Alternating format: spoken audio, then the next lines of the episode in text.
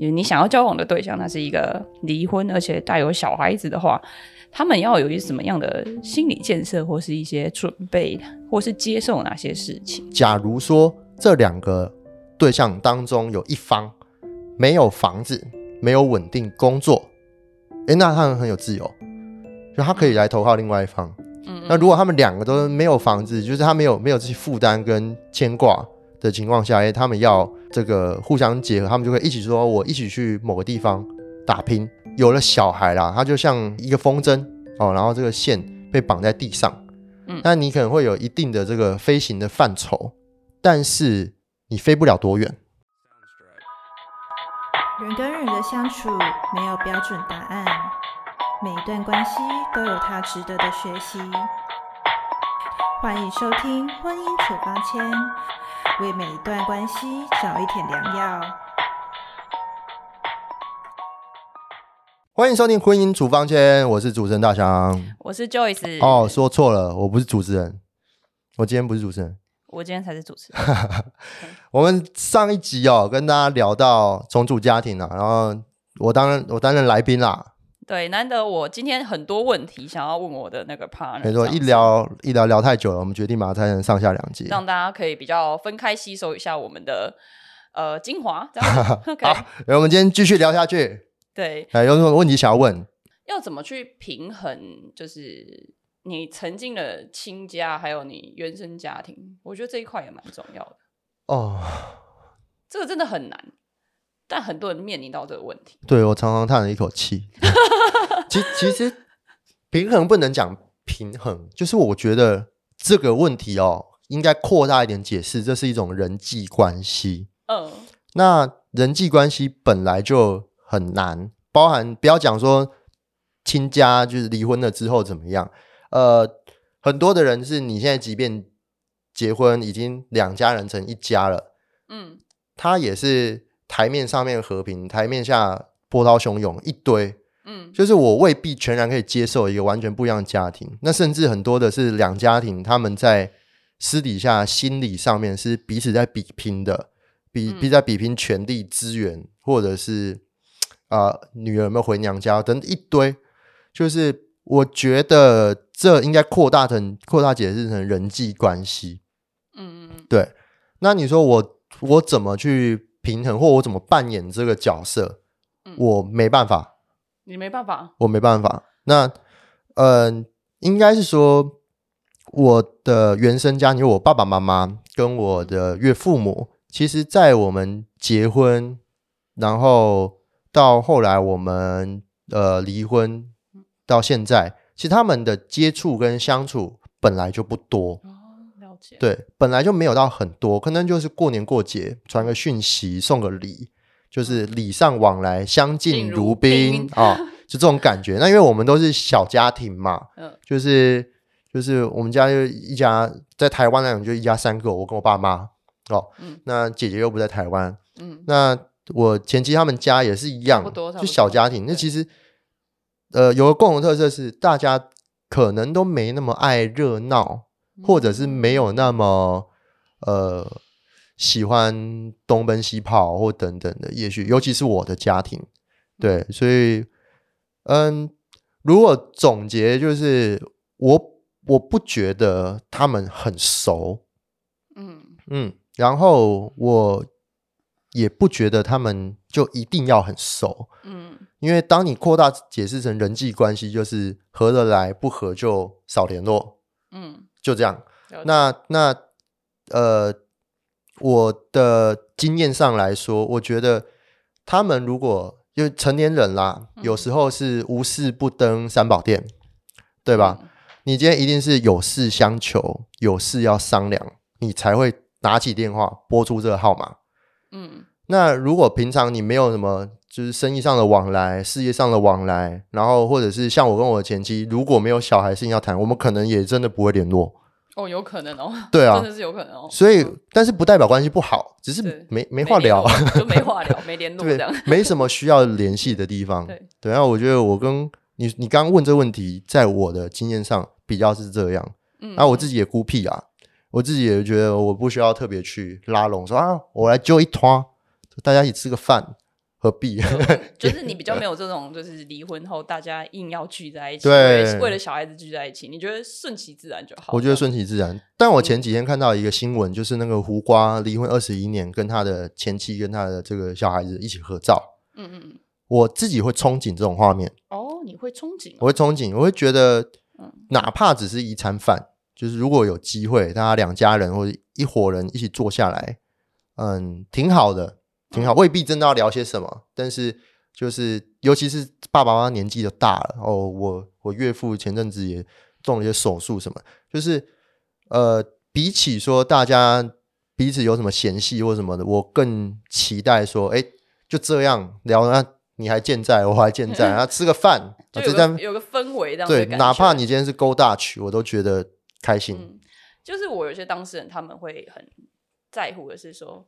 离婚之后每年至少有一天是 Family Day，小孩子的生日之类的，跟嗯小孩子一起庆生。那时候就是我不管你现在的伴侣，你现在有男朋友还是有女朋友，就是我们两个跟小孩子那一天就是属于我们三个人的节日。对，哦我，不知道你跟你前妻有没有这样子过？哎、这个蛮好的，我们目前对没有。对就是也也不是说做做样，就是至少让孩子在童年的时候还有那个氛围的感觉。对，嗯，我们有 family meal，就吃个饭，哦吃个饭。但我们没有 family day。我觉得 family day 有点难，Family meal 就已经很不错了，我觉得已因为做到已经很不错了。因为我儿子喜欢吃五老锅，就是那种大的锅，其实两个人吃哦，超不划算的。那我有时候觉得，那可能人至少多一点点，至少两大一小，勉勉强强还 OK。嗯那呃，之前就有为了要吃这个饭，我就拿起电话来问说：“哎、不然晚上吃个饭，我们去吃那个，不然我们两个也不好不好不好点。哦”所以就有这样子的状况。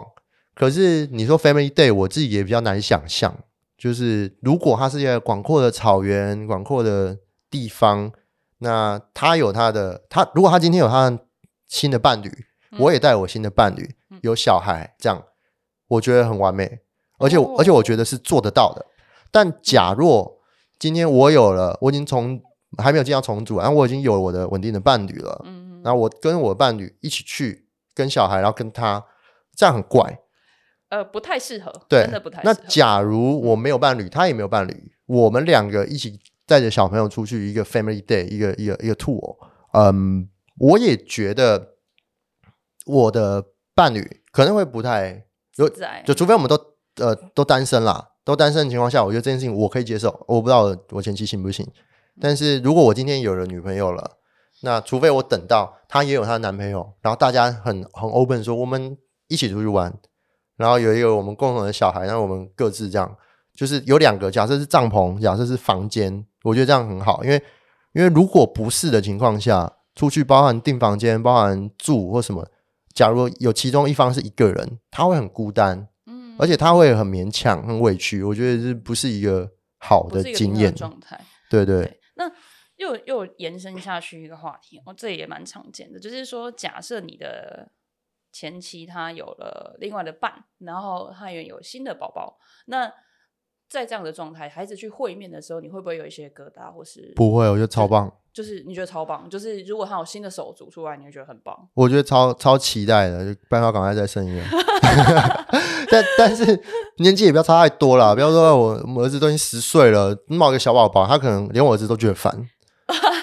去照顾小宝宝，然后现在六七岁，我觉得真的天花板，再不生就就缓缓。跟你前妻说的话吗？对，没有啦，就是有手足但很棒啊。其实其实我像我自己在创业嘛，我自己经营事业，我就觉得嗯其实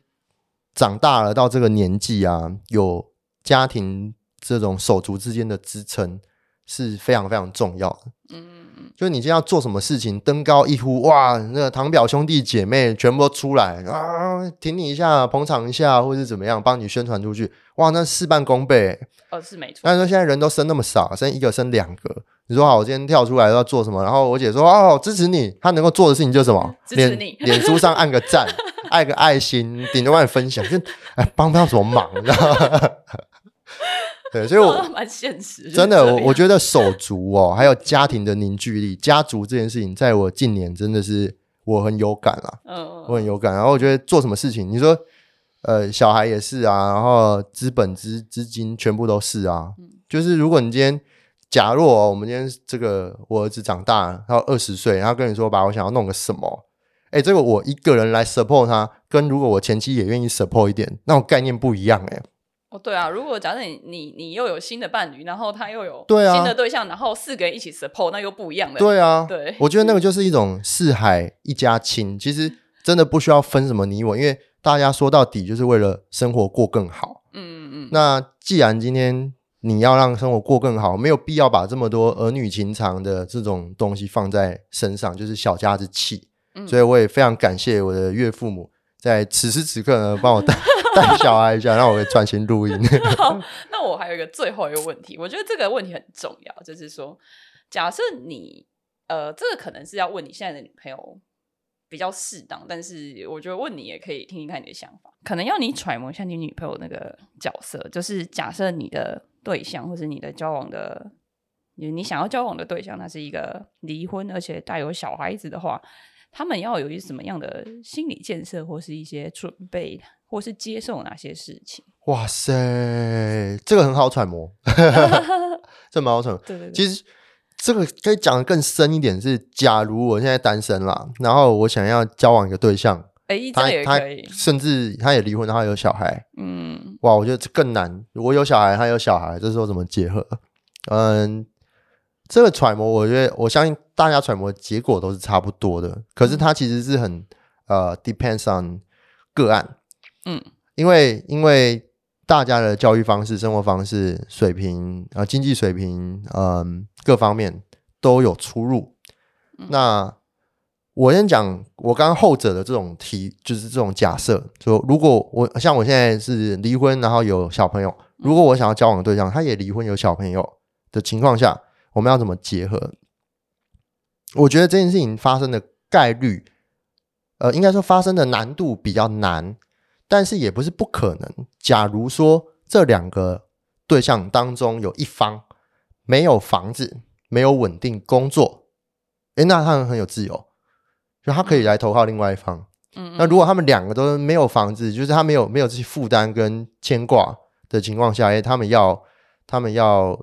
这个互相结合，他们就会一起说，我一起去某个地方打拼，一起去某个地方这个移居都可以。嗯对，那如果说今天是有一方，以我来讲好了，我跟我女朋友，我已经买房子了，我小朋友也上小学了，嗯。我公司又在这个地方，嗯。所以我们当时在要交往的时候，我就觉得他是比较勇敢，因为无论如何，无论如何，在理性、感性各方面的基础上面，那你现在还是单身，你也没有那么多的家累跟包袱。嗯。如果我们要交往，假如要有结果的话，一定是你必须来我的城市。它的变动会比你大很多很多。，对，嗯那如果说今天这应该说，我觉得有了小孩啦，他就像呃一个一个一一呃一个风筝哦，然后这个线被绑在地上，嗯那你可能会有一定的这个飞行的范畴，但是你飞不了多远。嗯，小孩是这样，那么我觉得房子也是这种意思。所以，嗯，我会觉得你刚刚说要去揣摩这种事情哦，其实主要还是要看自己对于自身的期待。嗯。就是如果你很你很清楚认知到你想要的生活是怎么样，而刚好你的伴侣能够提供你这样的呃未来，嗯就你们是有办法对未来有想象空间的，那我觉得不会太难。嗯但如果你自己都不知道自己要什么，然后你只是觉得说我爱上了一个有家，就是有有小孩的人，然后我想要跟他在一起。如果只是单纯说你爱上了他，然后你没有去想未来生活或现实面的，我觉得那就代表你们的关系跟思考还是没有，还是不够成熟。就可能会走不远呐、我觉得一定会走不远。不远。像我跟我女朋友，其实现在呃，我们交往在一年了嘛，嗯那我们其实最近也一直在讨论一些很务实的事情，就是我一直主张说，我们相处之间不应该只有玩乐，就是不是谈恋爱、嗯不应该充斥着玩乐，对，很现实啊。我们应该要一起赚钱。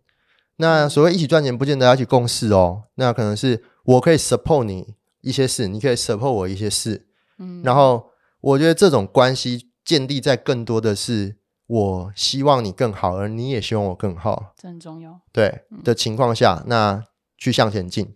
那你说你今天的伴侣有没有小有原本有没有小孩，有没有离过婚？其实他还是回到这件事。这个就好像跟重组家庭或者小孩比较没有关系了，就是这个人跟你在一起，你们两个是不是可以相辅相成的加分的走下去，这才是重点的。我觉得最大还是有一点点差别是，如果你今天只是两个人，一对情侣，他们想要步入婚姻，然后他们一样抱持着我希望你好，你也希望我好的情况下，他们是胼手之主去打拼，嗯就是这种是一种开创，嗯嗯。可是如果你今天你的对象或你自己本身是一个重组家庭，那不是开创的问题而已，更多的可能是守成嗯啊、就是如果你你的伴侣很不错，哎，你能不能接受你过来协助他守城？或者他如果就是一个很安稳的对象，然后他有他有小孩，你能不能跟他在一起之后，你带着他开创？就我觉得那是一个呃，就还是要很看很看你个案嗯的情况。但至少你点出一个点，就是说有一方真的是会牺牲比较大，所以当你在你的伴侣或是你想要在一起的对象，他是有小孩的状况之下，真的不能只有为了爱而盲目的去去考，就是忽略到现实的成分。我觉得爱就是现实累积出来的啊。呃，也也是啦，但是大部分人没有这个认知，你知道吗？年轻的时候比较不会有，我觉得过了三十，那个思维会完全转换。尤其你今天已经有了有了这种呃婚姻的经验婚姻经验也好，或者是你有重资产的购买经验。哦哦我对觉得对对那像我现在也其实蛮重视一个呃金融的经验，嗯，就我觉得财商这件事情，呃，那叫财商吗？智商财商对财商是财商啊，财商啊，哦嗯财商这件事情超级无敌重要。如果你今天想要成家，你想要好好的经营关系，财商超重要。财商哎、真的很重要。财商跟情商，嗯，差不多，我觉得要五五分了哦，差不多一半一嗯半哦。我觉得情情商它情商还对我来说还好，因为真正在影响情绪的很多是资源的关系。财的问题，嗯，如果你有财商，我觉得情商不会太差。哎、这倒是真的，对，就是嗯你因为财商他在讲的是资源有限，然后如何分配。如果你们可以聊这个话题，那我觉得你的情商就不会太差，因为大家会相对更理性嘛。财商就是一个超理性的东西嗯。其实感情说真的，他讲到来也是一种资源利益的分配啊，感情感情的交换与利益的交换而已啊。对啊，对啊啊，那主要可能会是时间啦。我觉得因为人的时间是一定的嘛，是恒定的。那每一个人机会成本，说诶谁做什么事情比较有价值，谁做什么价事情比较有价值。那如果可以互相的扶持加成，呃，我认为这件事情会蛮重要的。再回到重组家庭哦，你刚刚讲那一段，我也觉得蛮认同。在重组家庭，我自己的案件，有些当事人是重组家庭之后，就算跟前妻前夫有什么冲突的话，其实另外一个伴侣也是支持的，因为他们也有这样的经验，他们反而可以更能够去体会为什么现在重组家庭的配偶是这样的状态，然后这样的冲突，反而可以更体谅对方，然后再回到生活化，因为曾经都有过这样的经验，反而在资源分配要怎么样经营家庭的时候是更有方向，因为都有失败过的经验，都不希望这一次再失败一次。没错，我觉得就是说的非常好，所以欢迎大家呢可以持续关注离婚学院的网站跟 IG，好不好？我们觉得婚姻这件事情，它其实是需要学习的，因为呢，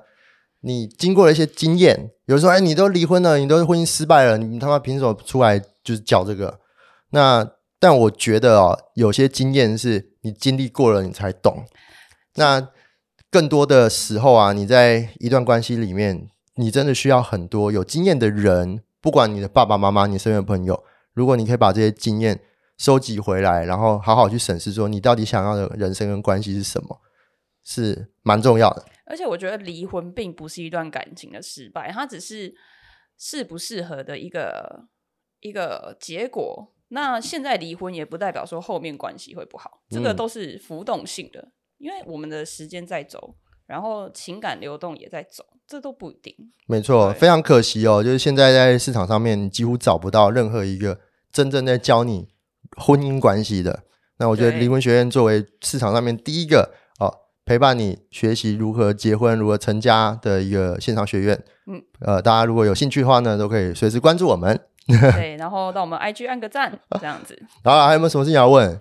没有啦，今天就访谈你一下嘛。嗯，啊很好啦，就是平常都是我在问人家，今天被人家问，感觉也还不错。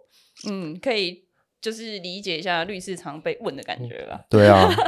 啊，对谢谢大家。如果你们呃有更多想要听的关于婚姻相关的问题，呃，都可以在留言或私讯跟我们分享。对，我们也会就是收集一下大家比较想知道的议题，然后来跟大家来分享。嗯那也希望这一集的重组家庭，我的回应啊，我的故事啊，有给大家一些收获。OK，好，谢谢，新年快乐！新年快乐，拜拜。